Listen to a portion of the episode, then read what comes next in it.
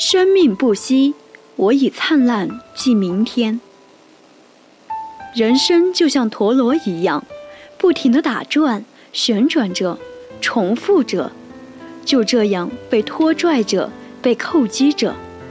我们燃烧殆尽，生命好像是狼狈不堪。弟弟出生的那两年，家里发生了一些事。爸爸在我面前脚摔断了，弟弟生病住院，小小的他就有轻微哮喘，每天都必须打针挂盐水。一家四口三个人住院是怎样的光景？那种日子，想起来都觉得眼泪已经聚集在眼眶里。为了更好的生活。在随后的日子，在所有我妈妈能够选择的行业中，妈妈选择了家政这个工作，工资高，却每一分都是凭借着劳动力赚来的。在别人宽敞的家里，拿着打扫工具转着圈，由于拖把无法拭干地面上所有的水，还需要用毛巾跪在地上，一点点地擦干地面上的水渍。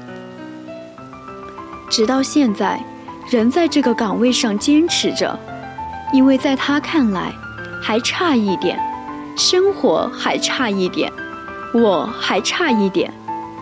如果真的要将工作分为三六九等，那妈妈算是社会上最底层的劳动人民，却凭借着一双勤劳肯干的手，在这个纷繁的社会站稳了脚跟。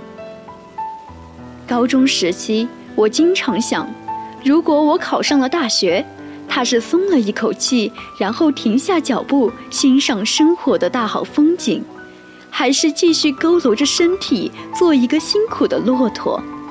我真的怕我是他最后一根稻草，压死骆驼的那一根稻草。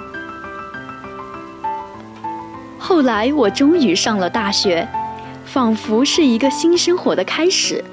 父母也如释重负，在大学里，我参加了许多增长见识的活动比赛，也遇到了许许多多善良优秀的人，他们引导着我走向更美好的大学生活。